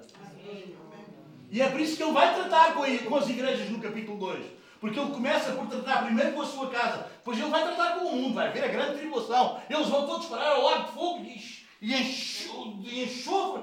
Ele vai tratar com o mundo, mas antes de tratar com o mundo, ele trata com a sua igreja. Ele passeia pela sua igreja dizendo: Eu conheço as tuas obras. Capítulo 2 começa ou não começa assim? cada, cada igreja a que, a que o Apocalipse é escrito. Eu não é? Conheço as tuas obras, eu sei as tuas obras. Estes olhos de, como que chama de fogo, ele sabe, ele conhece. E ele quer tratar com isso connosco. Porque ele quer tratar com a igreja com o mundo. Quem pensa que o mundo vai ser. Não, o mundo, agora cada um faz o seu disparate, irmão. Isso vai fazer. Mas Deus está tratando com a igreja, com a igreja verdadeira. A igreja dele, Deus está a tratar. É por isso que a igreja não pode ser como o mundo. Porque Ele está tratando com a igreja. Por isso que a responsabilidade dos líderes das igrejas, dos pastores, não pode ser deixar a igreja andar de qualquer maneira. Os membros da igreja serem o que eles quiserem ser, não pode ser. Tu queres ser membro de uma igreja, tu tens de ter uma postura de filho de Deus. E a responsabilidade do líder é ajudar-te nisso. Estamos a estudar à sexta-feira como é que nós devemos exercer disciplina, sempre para ganhar o irmão, recuperar o irmão. Porque já deve haver uma coisa na nossa cabeça que tem que desaparecer, que é só porque alguém peca, se calhar já não é filho de Deus. Não! Porque Jesus disse, o teu irmão, e se ganhaste, ganhaste o teu irmão, e sempre tu vais tratar o outro que está na igreja e que peca como irmão, mesmo apesar de ele pecar, porque só ele é que te pode dizer se é irmão ou não é.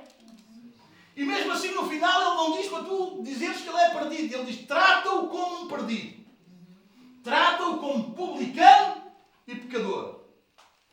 Mas ele não diz que ele é perdido, porque talvez ele ainda se possa arrepender. Porque o, o, o, a motivação da disciplina, o que leva a disciplinar é o amor. E o amor quer o quê? Quer o outro recuperado.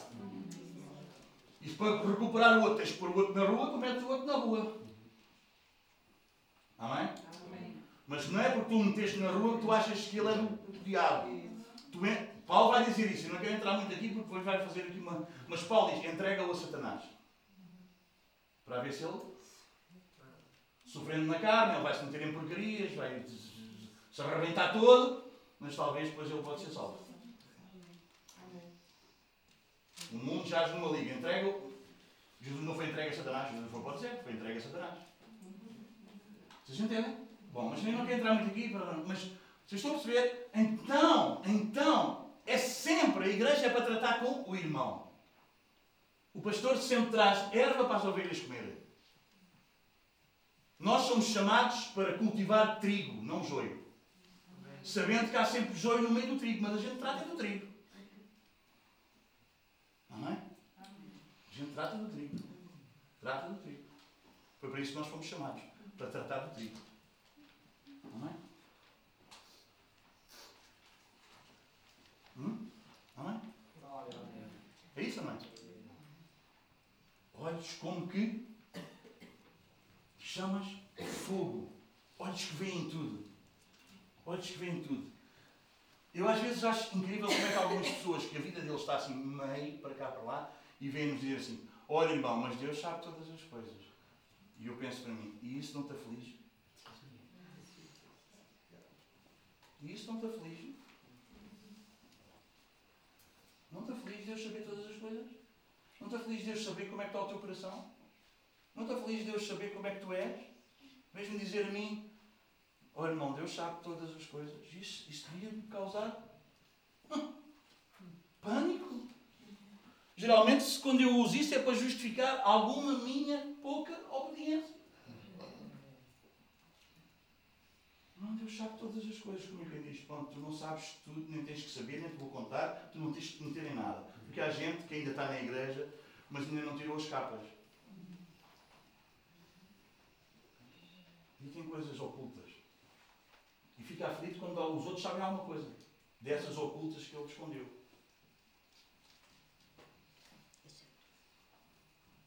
Não, não. Igreja não é para ter coisas ocultas. O que é que tu tens que esconder de mim que eu não possa saber?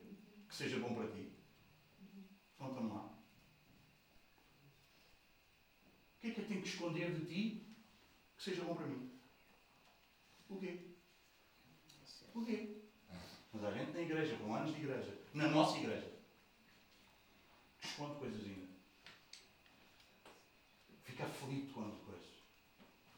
Aquilo te estremece. Não, não tem as coisas escondidas. Tem coisas escondidas. Não há. Não podes ter. Tu não estás doente, a tua alma está doente. A tua alma está doente. Alguma coisa que eu não possa saber? Alguma coisa na minha vida que tu não possas. Alguma coisa na minha vida que a minha mulher não possa saber, o meu filho não possa saber, tu não possas saber. Alguma coisa na minha vida. Isso não é bom para mim. Isso não é bom para mim. E é com essas portas encostadas que o diabo brinca. Que ele tem sempre uma gateira para entrar. Como é que é o ditado? O rabo de fora, como é que é? Gato escondido. com o rabo Gato escondido com o rabo de fora. É isso. É isso. E ele visita, ele, João está-nos a trazer esta revelação do Cristo glorificado que vai visitar, que está na igreja, que vai passar na igreja. E nós vamos ver no capítulo 2 como ele vai passar por aquelas igrejas, as sete igrejas que fala da igreja completa, da igreja de Cristo. O número 7 tem a ver com o completo, vocês entendem? É, é como se fosse escrito para todas as igrejas em todo o tempo, em todas as épocas. E ele passeia na igreja. os olhos dele são como que de fogo. Ele vê tudo. Ele vê tudo. E se eu sei que ele vê tudo. Ouçam, e o livro de Apocalipse, ou, ouçam isto de ouvir. Quem tem ouvido eu falar sobre Malaquias? Como é que é o livro de Malaquias? Deus fala, o povo argumenta e Deus dá a sentença. No livro de Apocalipse não há argumentação. É a voz dele que é a autoridade final. Porque fala de um tribunal que não tem mais volta. Amém? Ali é a última palavra é dele. E, oh, e nem vale a pena piar. Porque ele sabe muito bem como é que tu és e como é que eu sou. E não vale a pena argumentares. Ali não há argumentação, aqui não há argumentação do povo. Aqui há uma palavra daquele que pode todas as coisas. E essa palavra é pura. E, essa, e o julgamento dele é reto. Amém? Tão bom termos um Jesus assim na igreja. Vocês não acham? Eu acho maravilhoso termos um Jesus assim na igreja. Faz nós pessoas de verdade, não fachadas. Jesus sempre demonstrou que não suportava a hipocrisia. Parecer-se o que não é é horrível. parecer o que não é do diabo. O diabo é que quer se parecer com um anjo de luz. Agora, um filho de Deus nunca se quer parecer com o diabo. Quando eu vejo que tu me aparecer com o diabo, eu digo, Senhor, tem misericórdia de mim, ajuda-me. Não foi para isto que tu me salvaste, Senhor. Estou-me a perder, ajuda-me, eu preciso de ti. É por isso que, segundo aos Coríntios 13, 5, vai-nos dizer, examinai-vos a vós mesmos a ver se estão na fé. Porque às vezes a gente divaga por aí fora. E hoje é dia de nós nos examinarmos, estamos quase lá. Amém? Amém, manos?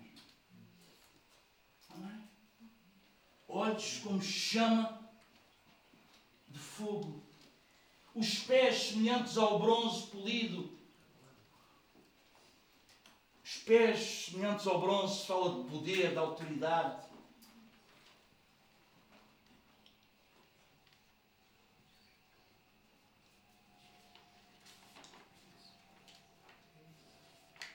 Estabilidade força. Fala-nos da onipotência dele. Ele é todo poderoso. E aqui o contexto é para julgar os seus inimigos. Não há ninguém que escape a ele. Não há ninguém que escape a ele. Vocês entendem? Quando ele está aqui a dizer, quando João está aqui a ter esta visão e está a transmitir esta visão e está a dar-nos esta, esta, esta, estas imagens, vocês entendem? Não, não, não, havia, não havia fotografia, vocês entendem? Não, João está a passar a imagem. Quando João está a passar esta imagem, João está a passar uma imagem para os crentes conseguirem ver que ele é onipotente e ele vai julgar os seus inimigos.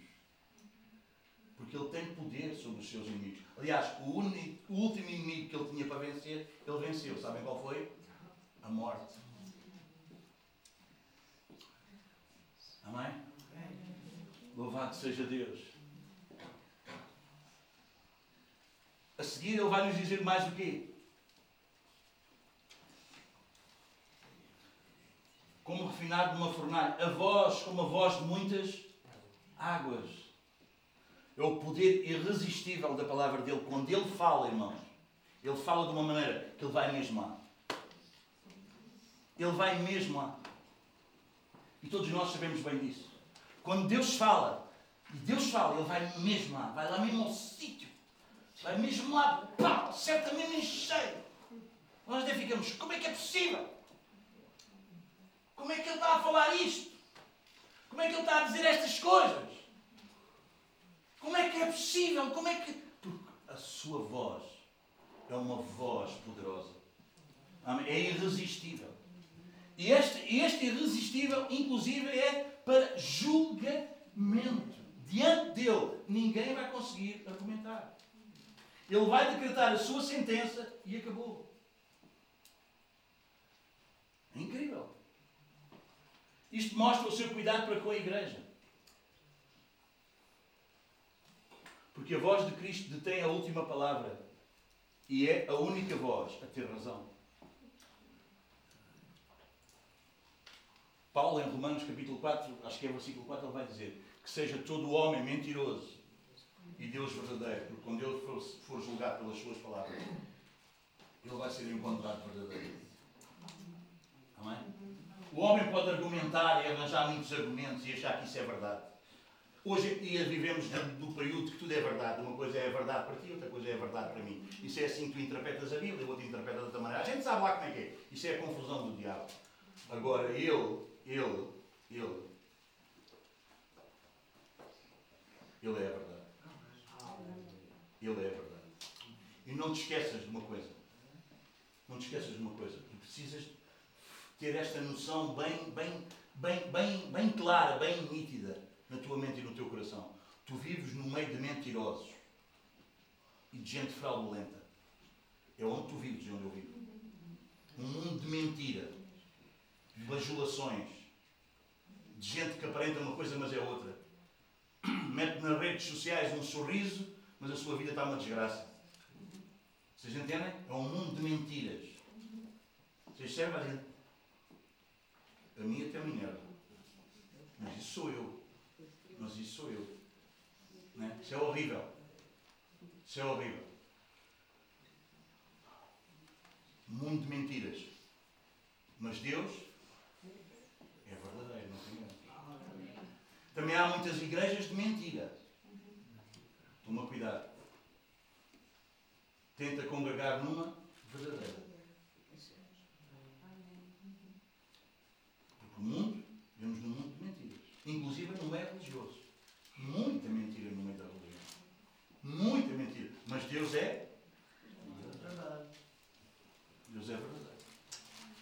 Sua voz é a única e a última a ser ouvida e a única tem sempre razão.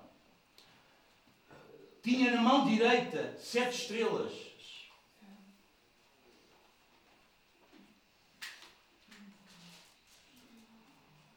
Uau. Sabem quem é as sete estrelas? Hã? As sete igrejas. Sabem o que é que está? Sabe o que é que ele tem na mão? As igrejas. A igreja está nas mãos dele. Não está nas mãos dos homens. Não está na mão do pastor. Não está à mercê do diabo. A igreja está nas mãos de Jesus. Aleluia. E as sete fala de completa. A igreja de Jesus está nas mãos dele. E as mãos dele são mãos poderosas.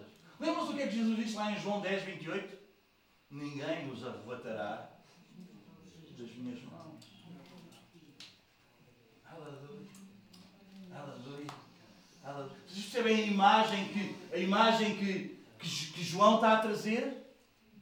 Uma igreja perseguida, atribulada, João lá no meio do, hã? do nada, a ser ali uma tribulação enorme, e João está a ter esta visão. Uau! Nós estamos nas mãos de Deus. Nós estamos nas mãos de Jesus. Aleluia. Irmão, anima-te. Tu és igreja, tu estás nas mãos dele. Nem ninguém pode arrebatar-te das mãos dele. É a tua segurança. As mãos dele poderosas. Ele não tem mais as mãos ensanguentadas numa cruz. Ah, não, não, não. As suas mãos são poderosas. Aleluia! Estás nas mãos daquilo que tem todo o poder no céu e na terra. Quem pode fazer o mal? Louvado seja Deus.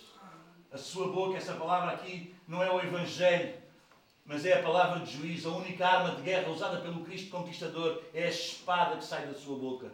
Podíamos ler lá no versículo 19, versículo 5. Esta é a cena final do tribunal, onde é proferida a sentença judicial, precisamente sem contestações. O seu rei, o seu rosto, a visão agora não é mais de um Cristo serve, perseguido, preso, esbofeteado, com o rosto cuspido, nada disso, mas de um Cristo cheio de glória. A luz do sol supera, supera o brilho dos candeeiros. A luz de Cristo supera o brilho da igreja. Louvado seja Deus. Ele é o primeiro e o último, Ele é o Criador, o sustentador, o consumador de todas as coisas. Ele cria, controla, julga, ele tem planos para tudo. Cristo é enaltecido como vitorioso sobre o seu último inimigo. Foi a morte, como eu já vos disse. Versículo 18. 17. Quando vi cair aos seus pés como morto, porém ele pôs sobre mim a sua mão direita, dizendo: Não temas, eu sou o primeiro e o último. Várias vezes João ouviu: Não temas. Eu já tinha ouvido este: Não temas. Aleluia. Irmão, se tu és igreja, Deus tem esse, esse, essa, essa, essa presença que gera temor, mas isso não é para acabar contigo. Isso é para te limpar, para te purificar, para te fazer como parece bem aos seus próprios olhos. Como eu vos tenho dito, ele até pode nos desmanchar, mas nós estamos nas mãos dele. Diz que o vaso se desmanchou, se destruiu, se quebrou nas mãos do oleiro. Irmão, o melhor lugar para tu seres quebrantado, o melhor lugar para, tu, para esse teu eu ir abaixo é na igreja. Porque esse teu eu vai abaixo, seja onde for. Ou aqui é o mundo. Ele vai acabar, o teu eu não vai. Já percebeste isso bem na vida. Qual é o melhor lugar para tu seres quebrado? Qual é o melhor lugar para tu seres partido? Qual é o melhor lugar para tu poderes depois ser refeito como deve ser? É nas mãos de Deus. Onde é que tu queres quebrantar? Partir-te lá fora no mundo todo de entrega a Satanás e à tua vontade? Ou tu te queres deixar quebrantar aqui da igreja do Senhor? Hã? Onde tu podes ser edificado e construído uma pessoa como deve ser? Onde é que tu queres deixar partir? Porque tu vais partir todo.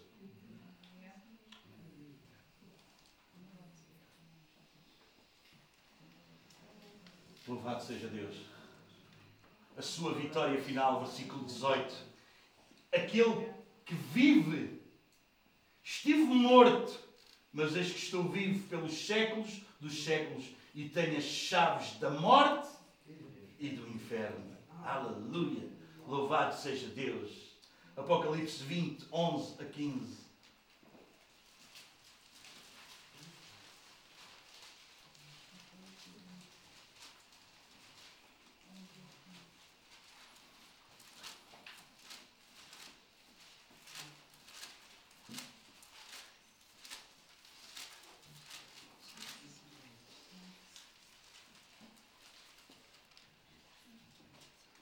Quantos é que acham que é importante ter a chave de alguma coisa?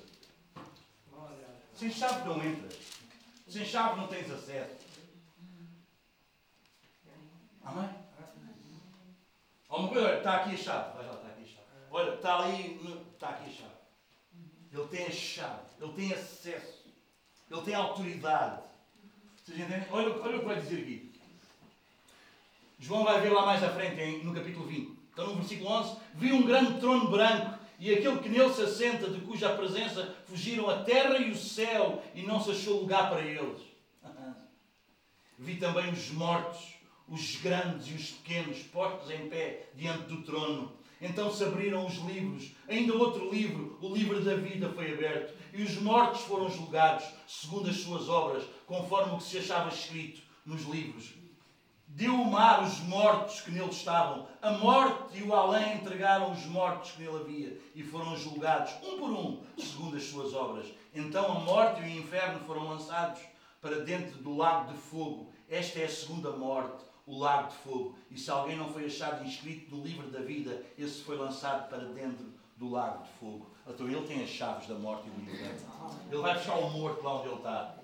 Ele vai tirá-lo de lá. Não é porque morreu, agora ficou. Não, não, não, não. Ele vai buscar os mortos onde eles estão. Ele tem a chave da morte e do inferno. Aleluia! Louvado seja Deus. E há uns que vão ressuscitar, estão mortos. Não sei se nós vamos ser despedaçados, não, não sei se vamos ficar no meio do mar, não sei onde é que é. Agora ele, ele tem a chave da morte. Ele vai nos buscar onde nós estivermos e nós ressuscitaremos para a vida. E outros serão lançados do lago de fogo e enxofre. Ninguém pode fugir da sua presença. Ele é o primeiro e o último, aleluia! E ele tem as chaves da morte e do inferno. Meu inferno, sabes porquê? Inferno. Sabes porquê inferno? Porque Deus está lá para condenar. Para condenar. Para condenar. Coisa horrível é cair nas mãos de Deus vivo, porque Ele é um fogo consumidor. É horrível passar uma eternidade sabendo que podia ter passado a eternidade com Deus e passa ali a eternidade a sofrer. A eternidade não é 15 dias, um mês, 10 anos, 50 anos. É toda a eternidade. Longe dele, mas ele tem as chaves da morte e do inferno. Aleluia. Louvado seja Deus. Amém? Amém? E ele vai dizer: escreve, pois, as coisas que viste. E as que são. E as que de acontecer depois destas. Escreve o que foi e não só o que será. Escreve o que foi, o que é e o que será. Aleluia. Quanto ao mistério das sete estrelas que viste na minha mão direita e aos sete candeeiros de ouro, as sete estrelas são os anjos das sete igrejas e os sete candeeiros são as sete igrejas. Aleluia. Será que nós temos a visão deste Cristo ressuscitado?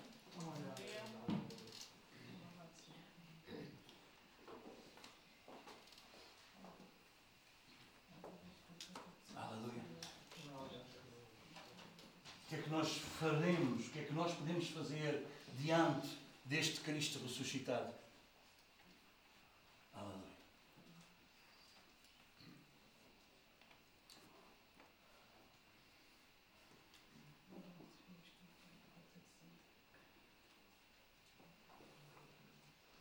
O que é que podemos fazer? Qual é a nossa reação?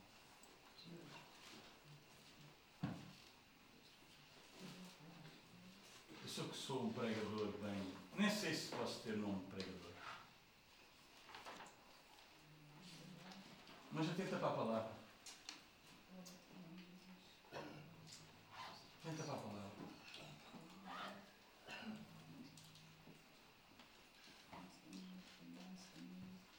Porque se tu não te sentes confrontado com esta palavra, eu fiz um mau serviço hoje de manhã. Eu fiz um mau serviço. Eu só te passei uma informação. E eu fiz, não, não fiz nada. Foi como se não tivesse feito nada. Se tu não te sentes confrontado, se isto, se, isto, se isto, não te confronta, se isto não te desafia, se isto não te leva a tomares uma atitude, uma ação, então eu fiz um péssimo trabalho. Então eu peço que ores por mim que me ajudes.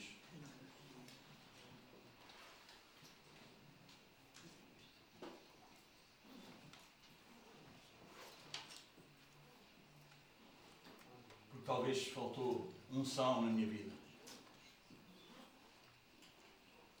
Se isto é só uma informação, se isto é só uma coisa que tu ouviste, uau! Ai, não tão.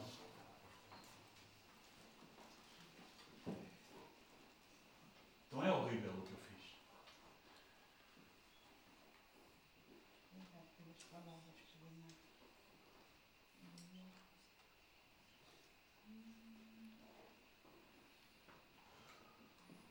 Agora, se isto te leva a tomar uma atitude, se isto te leva a reagir sobre uma série de coisas na tua vida, então talvez Deus falou contigo. Talvez Deus está aqui no nosso meio falando connosco.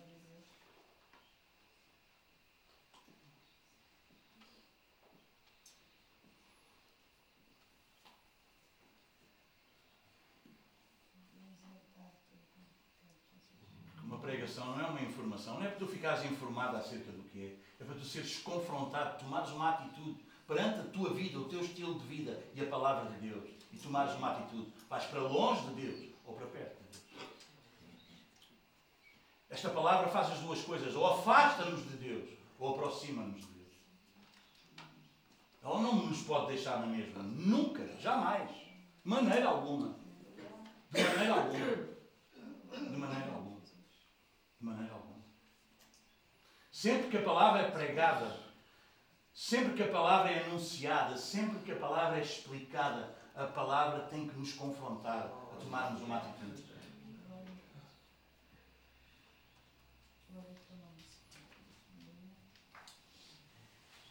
E se isso não acontecer nas nossas vidas, manos, então eu estou a fazer um péssimo trabalho para Deus. Porque não foi para isso que Ele me chamou. Ele não me chamou para ser eloquente, para explicar bem, para pôr tudo bem partidinho, para, para vos informar bem acerca de tudo. Não. Não, não. Paulo dizia: Eu não vim até vós com eloquência de palavras como para que a vossa fé se baseasse em sabedoria humana. Não. Não. Eu não quero que vocês saibam dizer as frases que eu digo. Eu quero que vocês sejam confrontados pela palavra que ele diz e que ele fala. Aleluia. Aleluia. Que vendo, ouvi a voz, olhei para ver de onde vinha. Olha para ver de onde vem esta voz que tu ouviste nesta manhã. De onde é que vem? Vem do mundo, vem do homem, vem de Deus. Para onde é que tu te queres voltar nesta manhã? Para onde é que tu te queres voltar? Voltando-me vi. E voltando-me vi. Aleluia. E quando tu te voltas para onde a palavra vem, tu vais vê-lo. Tu vais vê-lo. Aleluia. Tu vais vê-lo. Exaltado, glorificado no trono, reinando sobre tudo e sobre todos. E tu vais dizer e clamar: Senhor, reina também sobre a minha vida. Reina também sobre a minha vida. Senhor, reina também sobre a minha vida. Tu és o meu sumo sacerdote. Eu estou a ver essas tuas vestes. Eu estou a ver esse cinturão de ouro. Eu estou a ver, Senhor, aleluia. Ah, tu és o meu Senhor. Tu és o meu sacerdote. Aleluia. Louvado seja o teu nome. Senhor, eu sei que os teus olhos veem tudo acerca de mim. Sei que eles sabem tudo o que eu sou. Sei que tu me conheces por dentro e por fora. Tu sabes o meu deitar e o meu levantar. Louvado seja o teu nome. Tu conheces bem quem eu sou, Senhor. É isso. Louvado seja o teu nome. Aleluia. Aleluia. Aleluia. Mesmo assim tu me escolheste. Mesmo assim tu trabalhas. Mesmo assim tu me fizeste ser igreja. Lugar onde tu estás, onde tu podes ser visto. Mas antes que ele possa ser visto pelos outros, ele precisa